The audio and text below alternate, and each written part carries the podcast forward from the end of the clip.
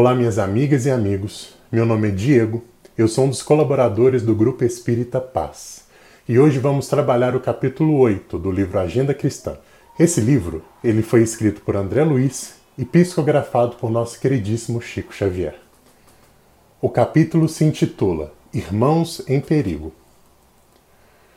Os que pretendem transformar o próximo de um dia para o outro a golpes verbais os que descobrem pareceres inteligentes e bons conselhos para todas as pessoas, distraídos dos problemas que lhes são próprios.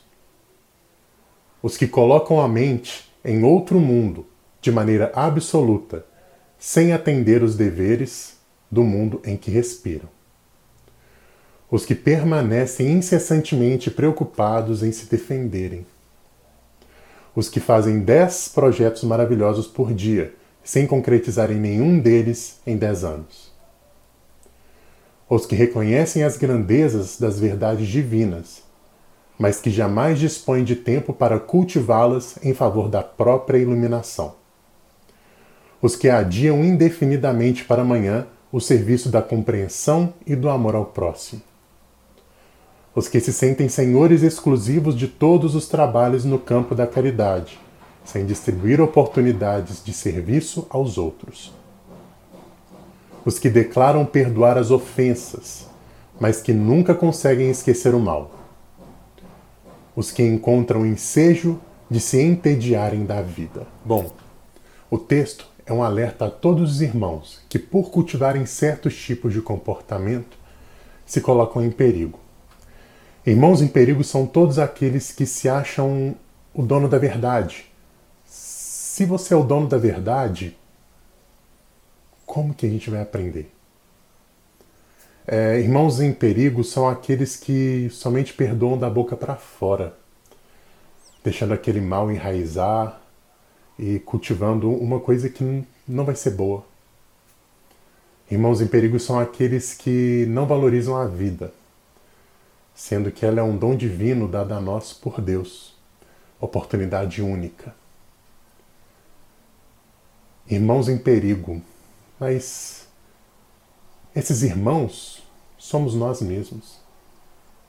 Somos nós que, por ignorância, por sermos aprendizes, nos colocamos em situação de risco, de acordo com as nossas atitudes. E é óbvio que, como todo aprendiz, nós precisamos de orientação. Mas não é qualquer orientação. É uma orientação pautada no amor, no carinho, na compreensão, sem, sem qualquer tipo de julgamento, porque não cabe a nós esse trabalho. Quem poderia nos julgar, que é Jesus, não faz. Ele ama, acolhe, compreende, perdoa e orienta.